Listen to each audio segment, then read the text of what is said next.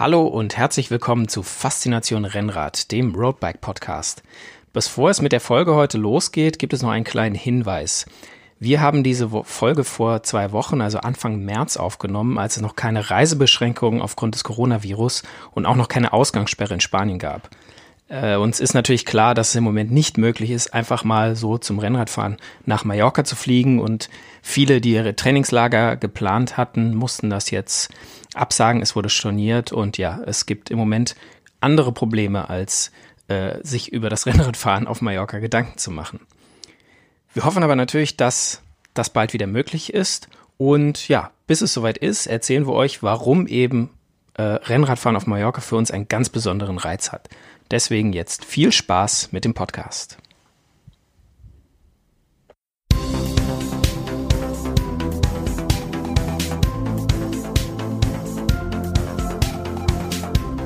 Faszination Rennrad, der Roadbike Podcast. Hallo und herzlich willkommen zu Faszination Rennrad, dem Roadbike Podcast. Ich bin Sebastian. Ich bin der Christian. Und ich bin der Franjo. Und ja, heute geht es um das Thema Rennradfahren auf Mallorca. Leider geil. Denn äh, ja, wir Rennradfahrer und Mallorca, wir gehören zusammen wie Brot und Butter. Ja, das ist so eine Ehe irgendwie. Genau, das eine geht fast nicht ohne das andere. Und deswegen gleich mal zum Anfang wollen wir die Hosen runterlassen und sagen, wie Gut, dass wir im Radio sind. Ja, gut, dass wir, ihr uns nicht sehen könnt. Ähm, wie, Oder schlecht, wer weiß. Wie oft wart ihr denn schon auf Mallorca? Und zwar, Christian, ich frage dich, wie oft warst du schon auf Mallorca? Oh, da muss ich, muss ich zählen. Ich glaube, es waren, ich war bei, bei einigen von unseren Festivals, ähm, würde mal sagen, so fünf, sechs Mal wirklich zum Rennradfahren eigentlich die letzten Jahre immer im Frühjahr so eine Woche. Das war schon, gehörte irgendwie mal zum Frühjahr dazu. Okay, und ähm, aber du warst auch schon mal einfach so auf Mallorca? Ja, ich meine, die, die ersten, das war noch so zum Segeln oder Abi haben wir damals auch unser, unsere Abi-Fahrt nach Mallorca gemacht. Das war aber äh, absolut unsportlich. Okay, ähm, dann, ich glaube, das kann ich noch toppen, weil ich habe mal nachgerechnet und ich glaube, wenn man auch solche Trips mitrechnet, wo ich tatsächlich nur einmal Rennrad gefahren bin, dann äh, war ich, glaube ich, schon zwölfmal zum Ach, Rennrad. Du, je, du bist ja ein alter Inselhase sozusagen. Zwölfmal auf Mallorca. Ähm, allerdings, wie gesagt, da sind einige äh, Trips dabei, wo ich dann nur einmal zum Radfahren gekommen aber warum? bin. Warum? Ja, das ist, äh, weil sie halt auch äh, mit der Arbeit zu tun hatten. Ich war aber tatsächlich noch nie auf Mallorca und bin nicht Rennrad gefahren. Also es war ist quasi immer mit dem Rennradfahren verbunden, auch wenn das tatsächliche Fahren dann etwas zu kurz Ich kann mir vorstellen, ich könnte auch nicht von Mallorca eigentlich runterfliegen, heimfliegen und sagen, ich bin nicht einen Tag Rad gefahren. Das könnte ich mir fast nicht vorstellen. Ja, und ähm, ja, Franjo, wie sieht's bei dir aus?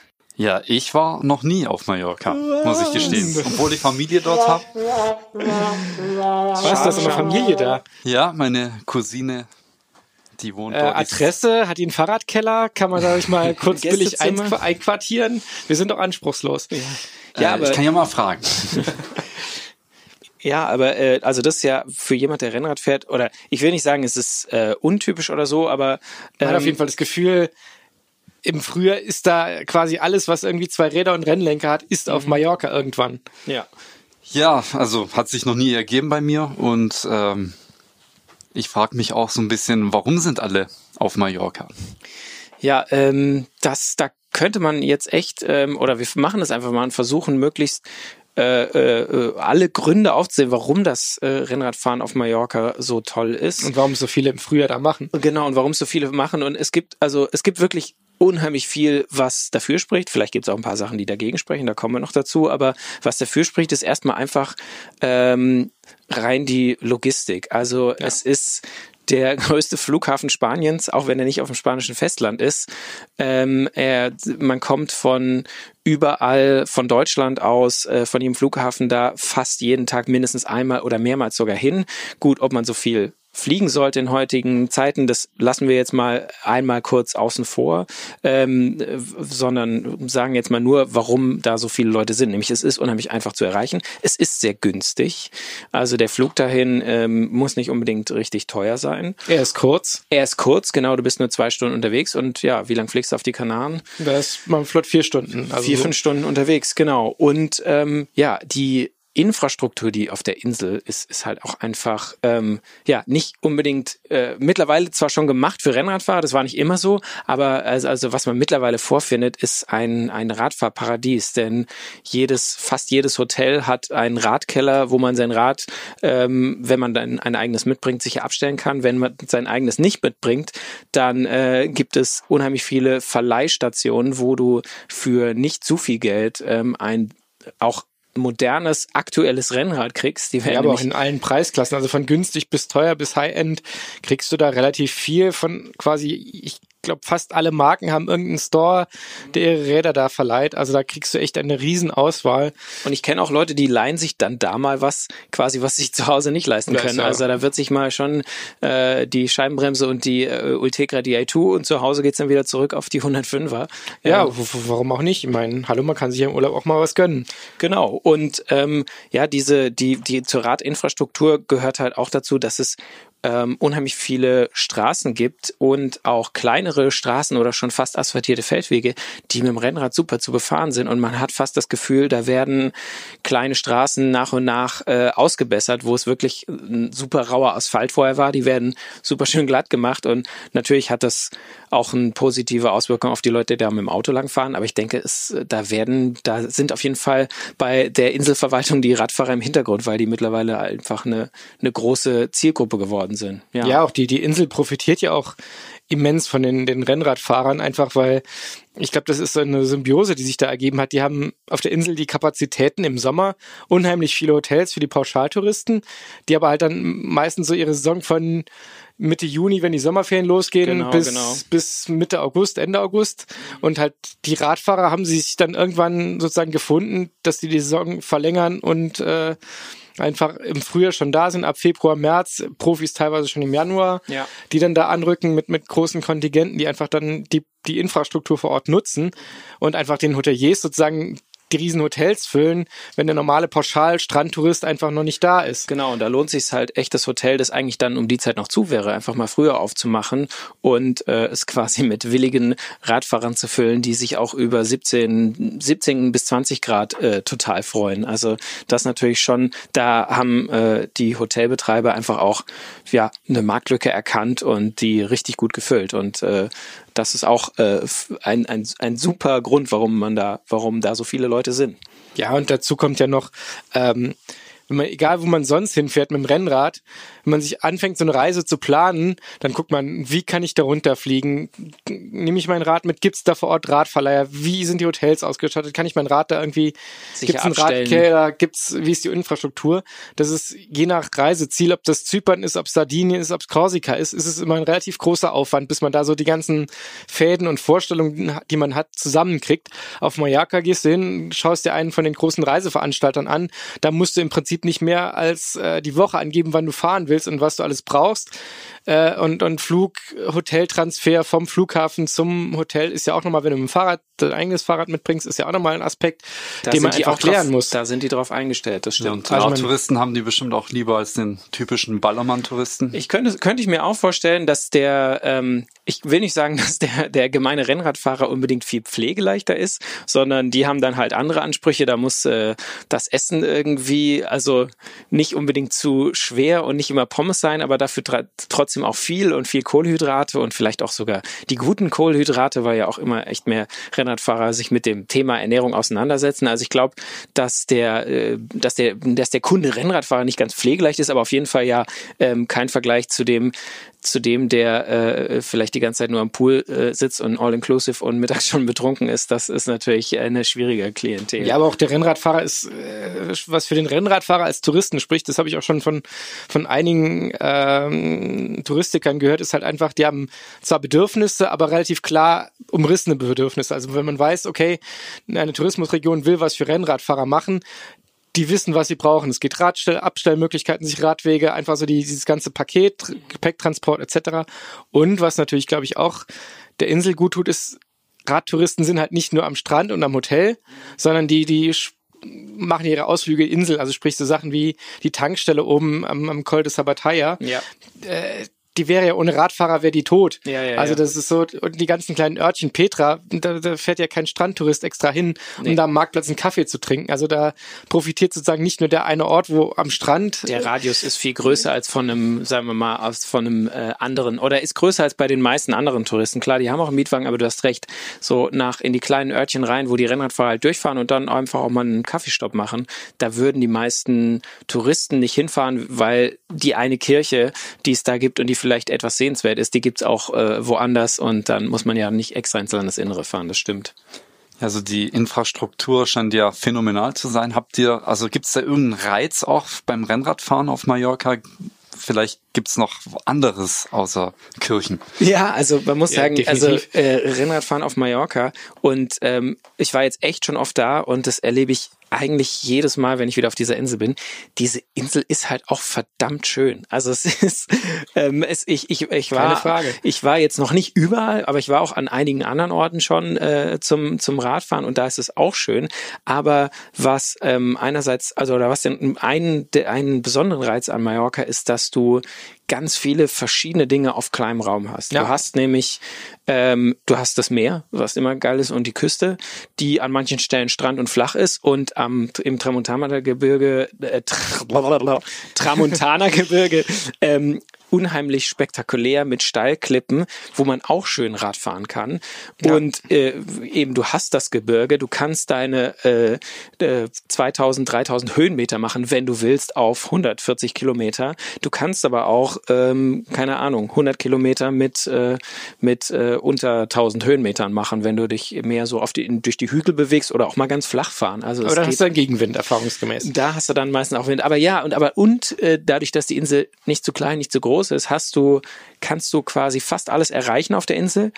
Aber es wird dir jetzt nach so zehn Tagen immer noch nicht langweilig, weil du genug Alternativen hast. Du musst nicht immer dieselbe Straße, vielleicht um vom Hotel wegzukommen, die ersten 15, 20 Kilometer mögen Vielleicht. gleich sein, wenn's, Wenn wenn's überhaupt. Hoch, wenn überhaupt. Und, äh, und dann hast du schon, dann fächert sich das so schnell auf, dass du so viele Möglichkeiten hast. Du hast so diese vielen kleinen Sträßchen, diese Nebensträßchen, die sich hier verzweigen, da verzweigen mit den Steinmäuerchen nebendran und irgendwie durch, durch äh, Zitronenhaine mit Ziegenweiden irgendwie rechts und links und das ist schon ähm, also definitiv auch, auch einer der Gründe, weshalb es halt immer wieder schön ist und echt, hast so viele Möglichkeiten. Wenn du, wie du 20 Mal, 12 Mal, 10 Mal, wie oft auch immer da war, man entdeckt ja immer wieder was Neues. Ja, ja, ja. Neue Sträßchen. Hier auf diesem Berg gibt's auch noch ein Sträßchen, was raufführt zu irgendeinem Einsiedlerkloster oder was auch immer. Also da ist ja echt neben den, den reinen Hotspots, wo irgendwie immer alle sind, äh, Sprichwort Cap Formentor, gibt's ja echt auch so viele kleine Sträßchen und was man auch sagen muss, ich meine, so viele Rennradfahrer wie dann da sind, klar, irgendwie in Playa de Muro oder Alcudia, da ballt sich's dann schon im Frühjahr, aber so wie du ein bisschen rauskommst, Richtung Tramontana-Gebirge, da wird's dann auch schon so, dass du jetzt nicht irgendwie das Gefühl hast, in, in einer riesen Kolonne zu fahren. Ja, also es ist nicht wie der, wie der Gipfeltourismus am Mount Everest zum Beispiel, dass du da anstehen musst, um ein Schild mit, äh, mit dem, äh, ein Foto mit dem Passschild zu bekommen irgendwo am, am äh, Putsch oder so, sondern du, aber andererseits triffst du auch immer wieder Gleichgesinnte und das gibt einem einfach ein gutes Gefühl. Da sind so viele Leute auf dem Rennrad unterwegs, die machen das gleiche Hobby, mit denen, wenn man möchte, kommt man mit denen auch ins Gespräch und kann äh, beim Kaffeestopp sich über zwei Tische weg unterhalten und äh, äh, sich austauschen oder selbst wenn man, also ich glaube, man hätte keine Probleme, wenn man da irgendwie morgens alleine losfährt, nach irgendwie einer halben Stunde oder Stunde spätestens eine Gruppe zu finden, mit denen man kurz quatschen kann und an die man sich anschließen kann. Also ich glaube, da, weißt du, da, wenn du willst, dann musst du da nicht alleine fahren. Und äh, das hast du, glaube ich, sonst selten. Und äh, äh, das ist einfach auch ein tolles Gefühl, wenn du dann gleich so viele Leute triffst. Ja, ich finde, das ist so ein, so ein vom Verhältnis her gesehen irgendwie gerade gerade genau richtig. Also du du bist nicht komplett allein unterwegs, dass du merkst, okay, du hast hier drei Stunden keinen Radfahrer gesehen, aber es sind auch nicht so viele, dass du jetzt echt äh, denkst, hier du, du wirst so durchgeschleust. Ja, das stimmt. Und du kannst halt auch, wenn du den sozusagen den den äh, Schwerpunkten entgehst und den ein bisschen ausweist, du kannst halt auch echt wirklich deine Ruhe haben. Ja, das stimmt. Also du kannst auch echt, ja, wenn du es drauf anlegst, kannst du schon ordentlich alleine fahren und äh, da äh, das das das ist halt die du hast die beide Möglichkeiten und das ist einfach das Tolle und das ja weiß ich nicht ob es das woanders auch so gibt Ja, also die Spanier sagen ja selber, dass Mallorca die schönsten Strände Spaniens hat, äh, aber Strand und Gebirge hat man ja auch auf dem Festland in Spanien. Kann man dann nicht eigentlich auch woanders hinfliegen? Also muss es unbedingt Mallorca sein oder das ist eigentlich das ist eine gute Frage. kann man nicht nach Barcelona fliegen? Das ist eine gute Frage eigentlich. Es, und es gibt ja, man muss sagen, so vor allem in Spanien jetzt ähm, Girona zum Beispiel ist so ein, so ein entwickelt sich mehr und mehr zu so einem auch Hotspot. Na gut, da äh, waren ja auch Profis schon schon lange Jahre. Ich glaube so genau. äh, irgendein Amerikaner, den keiner mehr kennt, war glaube ich auch äh, seine seine Zentrale in Europa war glaube ich auch in Girona mit mit Kollegen und und welche richtige WGs. Genau. Ja, also ich weiß nicht, ich war auch schon, also ich war jetzt nicht, ich war einmal in äh, Girona zum Rennradfahren und muss sagen, und hab da, bin da ein, einen Tag und nochmal einen halben gefahren und habe jetzt auch nicht so viel gesehen. Deswegen kann ich es nicht so 100% beurteilen, aber es ist schon, du, du, du, was auch an Mallorca so toll macht, ist diese Mischung von irgendwie ein bisschen groß und klein. Es ist eine einigermaßen große Insel, ähm, hat den großen Flughafen, hat auch mit Palma eine große Hauptstadt oder eine größere Hauptstadt, aber ist so klein, dass du ähm, relativ schnell Abwechslung hast. Und bei Girona war es erstmal so, ja, du, man fährt, aber du hast nicht diesen schnellen oder diesen, diesen, diesen schnellen Wechsel von Landschaften, dass du einmal so äh, sanfte Hügel hast mit irgendwie noch einem Berg oder das Gebirge so nah, dass du da wirklich in kurzer Zeit hinfahren kannst, sondern es ist so ein bisschen, es ist ein bisschen weitläufiger als so komprimiert in, in, in Barcelona, äh, Entschuldigung, auf Mallorca. Aber ähm, natürlich gibt's auch sicher andere Orte, die, die, wo das Rennradfahren so viel Spaß macht. Aber Ja, aber ich glaube, die haben alle irgendwo eine Einschränkung. Also ich meine, ich habe jetzt auch schon von Kollegen gehört, die auf Korsika waren, wo es auch echt super, super schön sein muss. Aber du kriegst halt im Februar, im März, wenn quasi keine Saison ist, echt schwierig Flüge nach Korsika von irgendwo, wenn jetzt nicht in, in Frankfurt direkt wohnst und selbst da weiß ich nicht, wie da die, die Zahl der Flüge nach Korsika ist. Oder Sardinien ist, gilt das gleiche. Oder wir hatten früher auch ein Trainingscamp auf Zypern, was auch super schön sein muss, aber das ist halt so zu jenseits der Haupttourismussaison sind halt Flüge da einfach deutlich schwerer zu kriegen. Ja, und teurer einfach auch. und teurer, klar. Und, Und was äh, auf Mallorca auch noch dazu kommt, ist, dass du ähm, doch tendenziell halt im Januar oder Februar schon auch gutes Rennradwetter hast. Haben äh, kannst. Haben kannst, ja. Es ist nicht, äh, ich, hat auch jeder schon anders erlebt. Genau, ich war auch mal im April in einer total verregneten Woche hier, wo es auf Mallorca kälter war als hier in äh, Süddeutschland und ich mich echt ein bisschen geärgert habe. Aber ja, das ähm, äh, die Chance, dass da gutes Wetter ist, ist, sagen wir mal, größer als an vielen anderen Orten. Und vor allem, wenn man, je später man ins Jahr geht, ich meine, wenn die Profis da sind im Ende Januar, Anfang Februar, dann ist es natürlich noch ein bisschen frisch, aber so wenn der, sag mal, normale Hobbyfahrer nach Mallorca fliegt, so im April, also Ende März, Anfang April, da ist dann meistens schon echt, dass man ja, ich will jetzt nicht sagen, dass man eine gewisse Kante sich schon einfahren kann, aber kurz, kurz geht auf jeden Fall und man, da ist man ja schon, schon sehr froh drum. glücklich, ja, da ist man sehr glücklich, wenn das geht. Ja, ihr habt viel von Kirchen vorhin geredet und von Kaffeepausen. Äh, trainiert ihr auch oder macht ihr nur Pausen? Nee, äh, was ich fragen will, bringt Trainingslager auf Mallorca auch was oder ist es mehr so Radtourismus, äh, Das ist- Radurlaub? Also ich glaube, es sagen alle, dass sie zum Trainieren nach Mallorca fahren. Ob es dann faktisch wirklich ein Trainingslager ist oder nicht einfach ein, ein, ein schöner Radurlaub, was ja auch jedem gegönnt ist. Ich meine, ich würde es, glaube ich, auch nicht anders machen, wenn ich da runterfliegen würde. Meine, man ist dann da irgendwie, keine Ahnung, eine Woche oder sowas und will natürlich so viel Rad fahren, wie es nur irgendwie geht, weil ich meine, man allein von seinen Kollegen ins Aufgabenbuch geschrieben kriegt, wo man alles gewesen sein muss. Ich meine, von Zacalopa, Formentor, äh, Eremita de Betlem und äh, was auch immer, Orient, dann natürlich ein Kaffeestop in Petra. Also ich meine, da ist ja schon so viel, was man einfach machen muss. Da passt einfach ein Ruhetag gar nicht rein. Ja, also es ist auch so, man muss, glaube ich, aber du, du triffst da einen guten Punkt, Franjo, weil äh, viele sagen, oder was auch äh, Christian schon gesagt hat, viele sagen Trainingslager und ja, es ist ein Radurlaub, weil, also die Erfahrung habe ich auch gemacht, man gezieltes Training, ähm, es gibt Leute, die haben dafür die Disziplin, ähm, und wenn sie die Disziplin dafür zu Hause haben, ist es nicht unbedingt gesagt, dass diese Disziplin dann auch reicht für Mallorca, weil da eben alles so ein bisschen, da kommt einfach die Euphorie und dann kann man sich einfach noch schwerer bremsen, sagen, hey, ich fahre nur Grundlage, sondern dann heizt man da mit der Gruppe Orchel Sprint oder äh, keine Ahnung, irgendwie so eine Ballerstrecke von, äh, äh, von Sineo nach Muro und dann, dann ist es natürlich trainingstechnisch meistens eine, ja, nicht eine Vollkatastrophe, aber so richtig viel schneller wirst du da nicht. Also Aber kann man sich schon verheizen da quasi. da kann man sich auf jeden Fall verheizen. Ich meine, für viele ist es einfach gut, die hätten zu der Zeit im Jahr vielleicht einfach auch nicht so viele Kilometer gemacht. Und wenn man sich Das mal hat schon einen Trainingseffekt, definitiv. Genau. Wenn man sich und wenn man sich nicht verheizt und da wirklich auch mal Grundlage fährt, dann kann das schon, dann kannst du dich da auch echt gut für die Saison aufstellen. Aber seien wir mal ehrlich, wer von uns braucht das denn unbedingt? Franjo, du fährst Wir sind noch. so fit. Nein, aber ich meine, Fanny, du fährst noch Rennen, aber das ist schon, ich will nicht sagen die Ausnahme. Wir machen auch mal irgendwie sportliche äh, Veranstaltungen mit und fahren mal auch mal schnell, aber, ähm, ja, aber so im hinteren. genau, wir, wir fighten jetzt nicht mehr um irgendwelche Platzierungen und da ist, glaube ja, ich, für den der, zweiten Platz strenge ich mich hier gar nicht an. Also. genau und dann und dann äh, dann muss man jetzt nicht unbedingt sich in die Topform trainieren irgendwie im, im, im April oder so.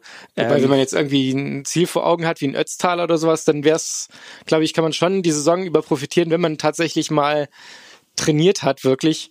Aber ich glaube, mein, meines Erachtens nach die Schwierigkeit ist ja, wenn man da dann auch noch mit der Gruppe fährt.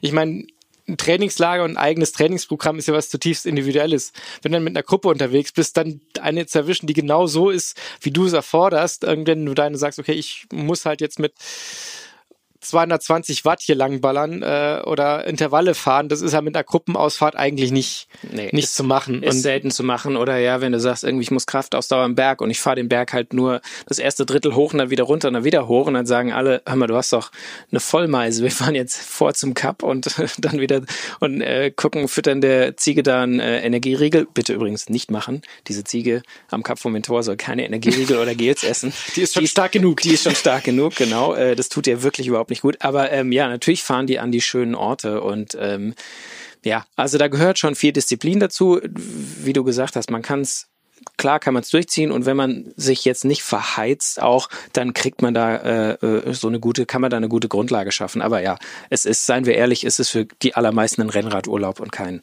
und kein Trainingslager. Und wie gesagt, ich finde es genau richtig. Also ich würde es auch nicht anders machen. Also ich meine, ich weiß ja noch, als ich meine ersten Male da war, das war halt auch so ein Rennradurlaub einfach. So war ich dann klar, auch so im Hotel mit dem Vollkomplettpaket und Leihrad und mh, mit der Karte, mit den Touren, wo man überall schön langfahren kann. Und das habe ich einfach gemacht. Und dann stand irgendwann so Ruhetag und ich sagte, hey, ich will keinen Ruhetag. Ich, Ja, weil man sie, weil man ja auch meistens dann nicht in dem Bereich trainiert, wo man ähm, so K.O. ist. Klar wäre das sinnvoll für den Körper. Man spürt es auch nicht so, die, die, diese Erschöpfung, die man da ansammelt.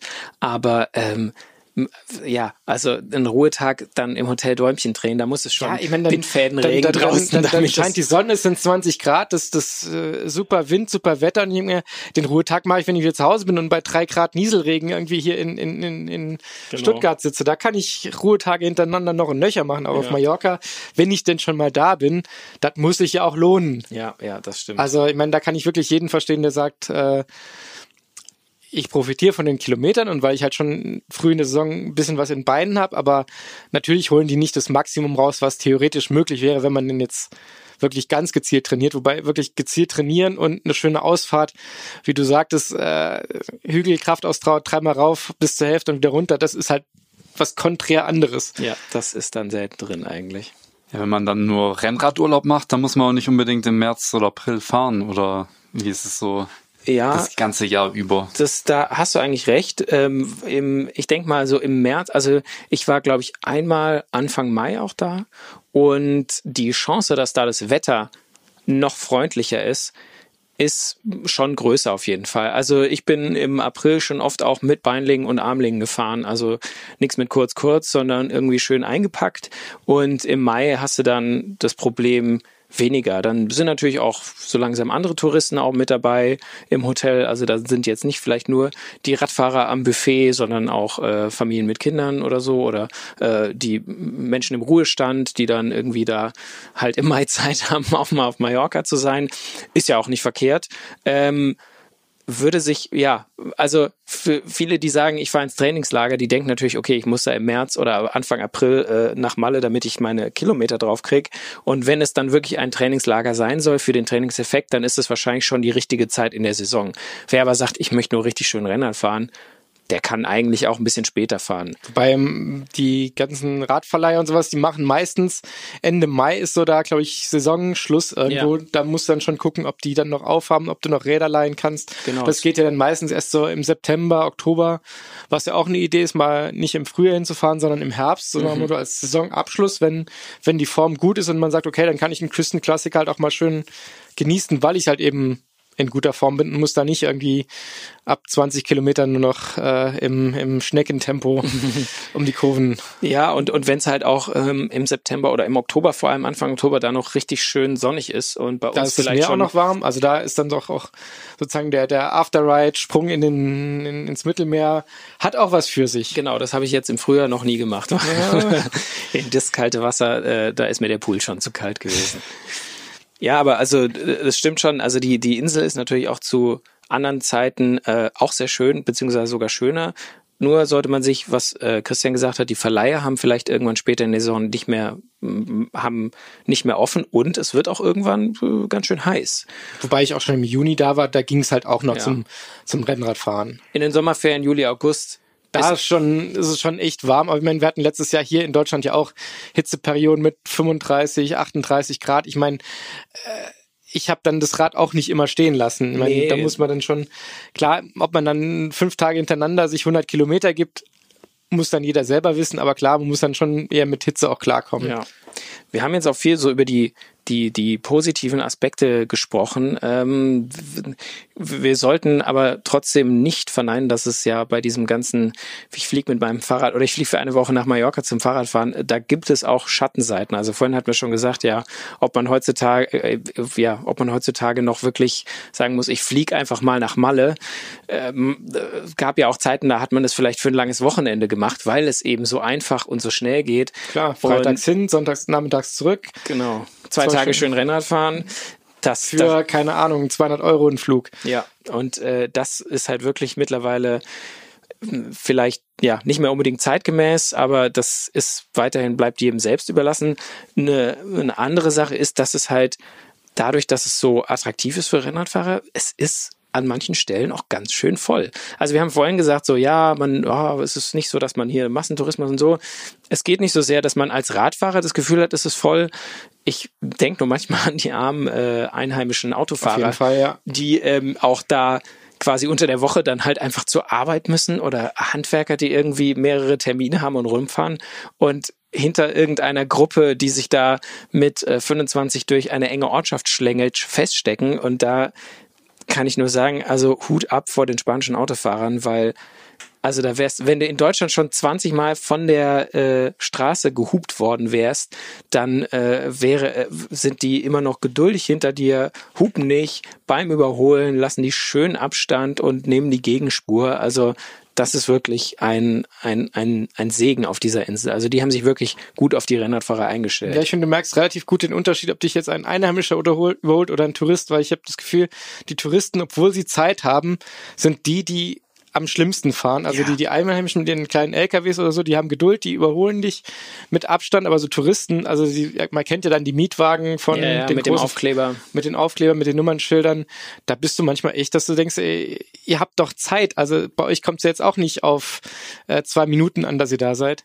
Also was man dazu sagen muss, sind ja auch, dass manche Rennradfahrer sich einfach nicht wirklich gut verhalten. Die haben, habe ich das Gefühl, die lassen, die lassen ihre Sinn für Verkehrsregeln oder so, äh, lassen sie zu Hause in, in, in Deutschland und äh, ist vielleicht auch ein bisschen ein Effekt dadurch, dass man, dass, so, dass es so viele Radfahrer sind, dass man so das Gefühl kriegt, naja, wir sind, uns gehört jetzt die Insel oder uns gehört zumindest die Straße, wo wir hier fahren.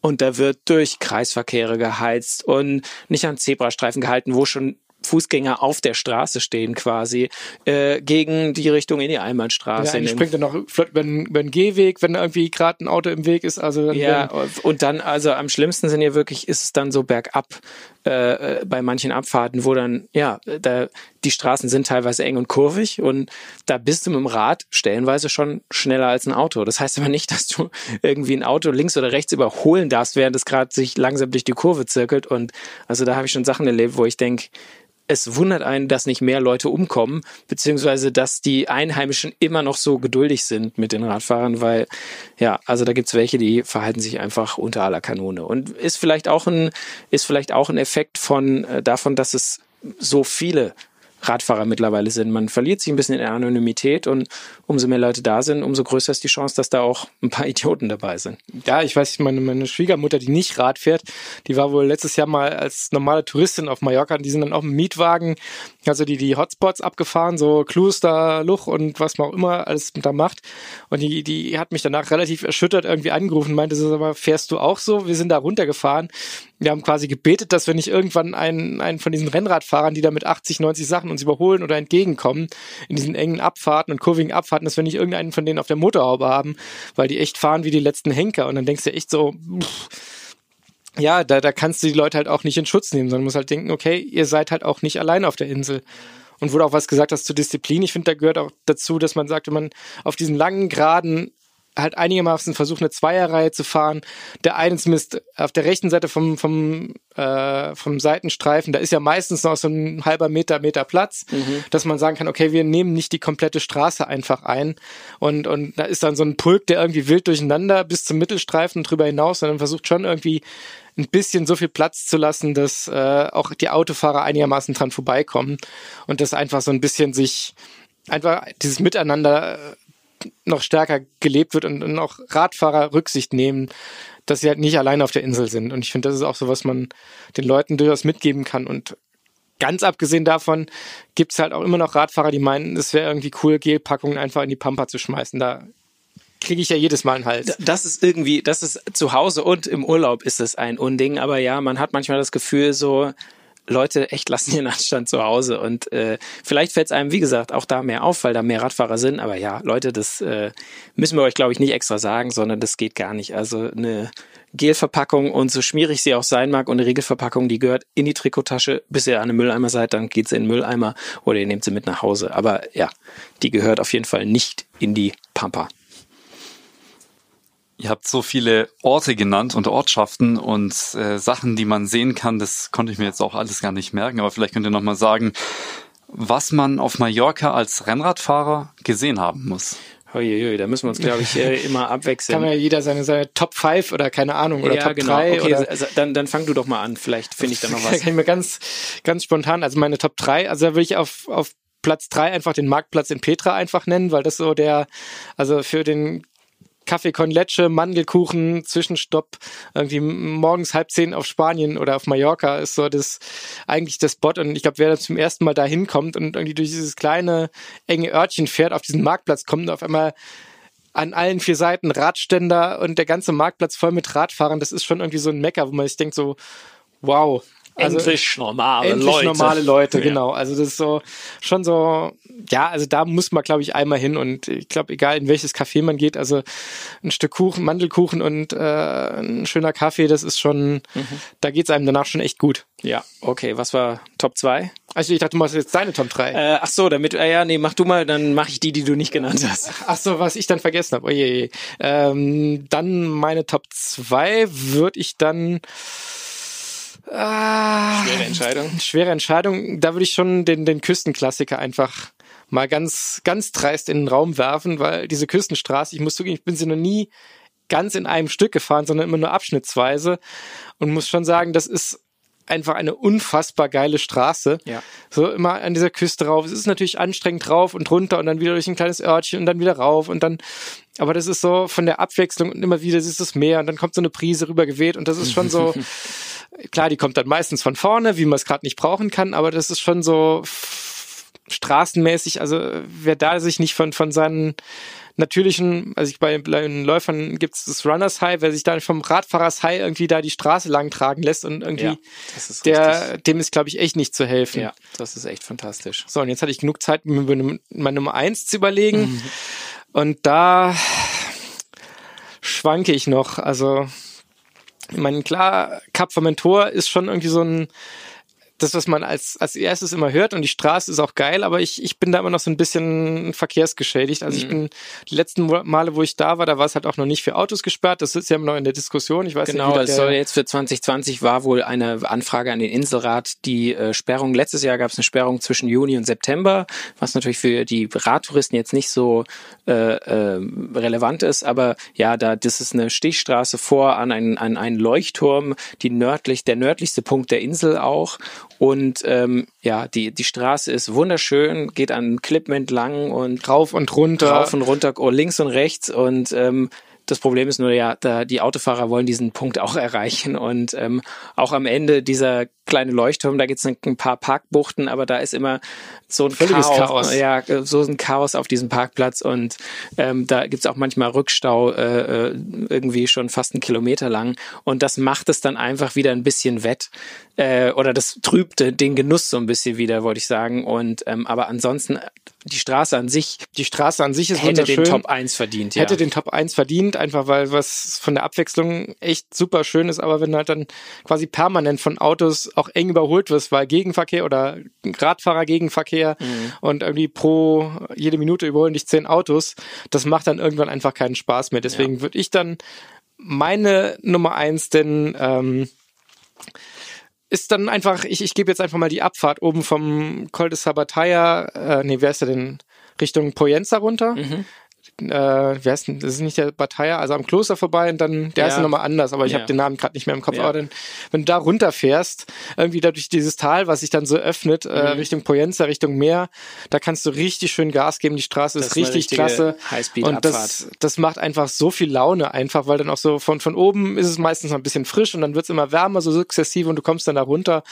Das ist einfach schon, schon richtig, richtig geil. Grandios, ja. Also dann sage ich mal auch mal schnell, also ich eigentlich könnte ich quasi äh, die, die Top 3, die du genannt hast. Komm, jetzt habe ich dir extra Sakalopra übrig gelassen. Eigentlich könnte ich quasi auch übernehmen, aber es gibt so viele schöne Sachen. Also Top 3 ist bei mir die Straße tatsächlich von äh, Sineo nach Muro. Das ist eine kleine ähm, Straße, eigentlich relativ unspektakulär, vielleicht so ein Gesamtgefälle von drei oder vier Prozent, leicht wellig.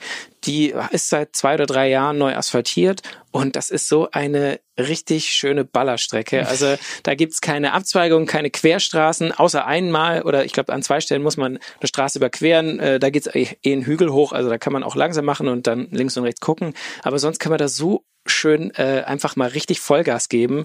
Ähm, die ist natürlich trainingstechnisch immer ein bisschen schwierig, weil danach brennen die Beine und ist vielleicht nicht die sinnvollste Einheit, das dann da zu machen. Dann meine Top 2 wäre ähm, auch ein Marktplatz, ähm, aber in äh, Soye wenn man vom vielleicht dann vom Kloster zum Putsch hochgefahren ist und runterfährt und da auf dem Marktplatz und diese kleine Straßenbahn, die da durch den Ort fährt von Port de Soyer hoch zur Eisenbahnhaltestelle, ähm, die ist halt auch richtig historisch malerisch. Das ist einfach richtig geil, wenn man da. Wo ich noch eine Ergänzung eingeben würde, der der Col de Soyer sozusagen von da hoch Richtung ja. Putsch ähm, wo dann sozusagen die Autobahn durch den Tunnel geführt ja, wird. Ja, und, und der, die, die Passstraße hoch, die ist auch einfach mega. Die ist sehr schön gleichmäßig, schöne viele Serpentinen. Ja. Aber die fährt sich auch richtig, richtig gut. Also das ist der Bonustop. Und dann nenne ich als Top 1 jetzt dann, muss sein, Sakalobra, die Schlange. Die Schlange. Äh, der, der, das ist die Straße mit dem äh, wahrscheinlich millionenfach fotografierten Krawattenknoten, also wo die Wobei Straße... die echt fies ist, weil da bist du noch nicht oben. Genau. Der fiese Teil kommt dann erst. Ja, also es ist eine, eine Straße, die führt äh, quasi runter ans Meer, an eine Bucht. Da fährt zwar eine Fähre ab, aber also wer da runterfährt, der muss eigentlich in der Regel auch wieder hoch. Das ist eigentlich der absurdeste also Pass ist jetzt zu viel gesagt, aber irgendwie die absurde, oder ich glaube, der Punkt, wo, wo Rennradfahren als solches am absurdesten ist. Normalerweise fährt man irgendeinen Berg rauf. Um ihn runterfahren zu können. Also sozusagen, um ihn runterfahren zu können, um irgendwie einen Pass zu überwinden. Mhm. Aber hier fährst du ja normalerweise erstmal einen Berg runter, um ihn nachher wieder hochzufahren. Ja, genau. Das ist schon eigentlich bekloppt genug. Es be aber es ist eine, einfach eine fantastische Abfahrt und der Anstieg der fordert einen richtig, aber der macht auch Spaß. Also Spaß äh, für, mm, ja, im gewissen Sinne Spaß. Wer sich gerne quält, der hat da richtig viel Spaß. Aber, ja, aber vor allem, dass immer sehr viele Leute, mit denen du dich messen kannst. Also da bist du eigentlich nie allein. Nee. Du kannst immer Leute überholen oder Leute überholen dich. Also das ist ja schon immer. So wird nicht langweilig auf jeden das Fall. Das wird definitiv nicht langweilig. Und bei der Abfahrt, gut, da muss ich dann ein bisschen, mir ist sie manchmal echt ein bisschen zu unübersichtlich. Also da geht dann bei mir manchmal so die, die, die Angstdüse, wenn ich da um, um Kurven rumfahre und du mhm. siehst halt echt keinen furzweit.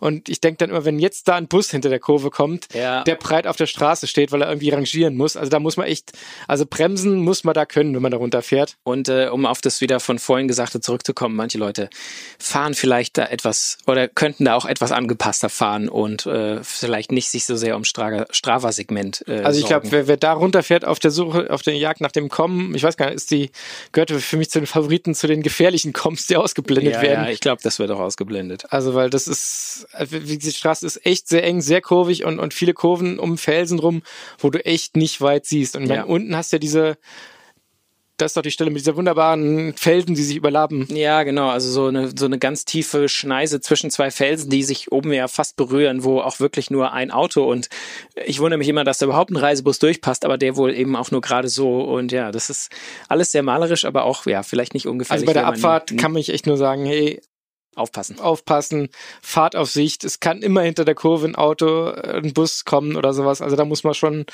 schon drauf vorbereitet sein, einfach.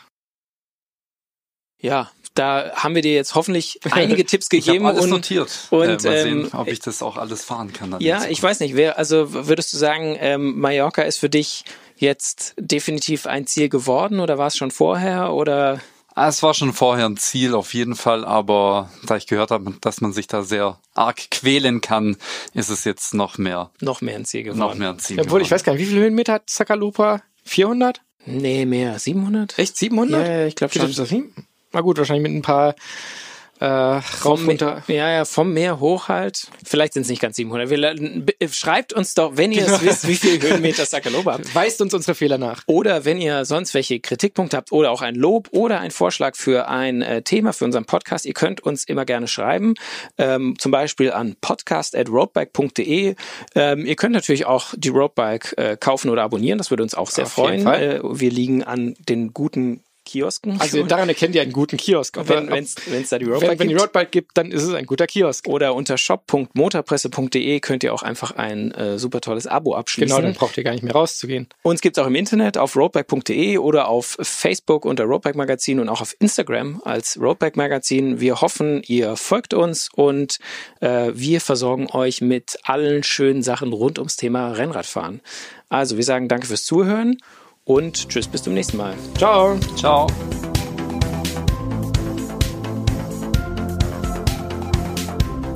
Faszination Rennrad, der Roadbike Podcast.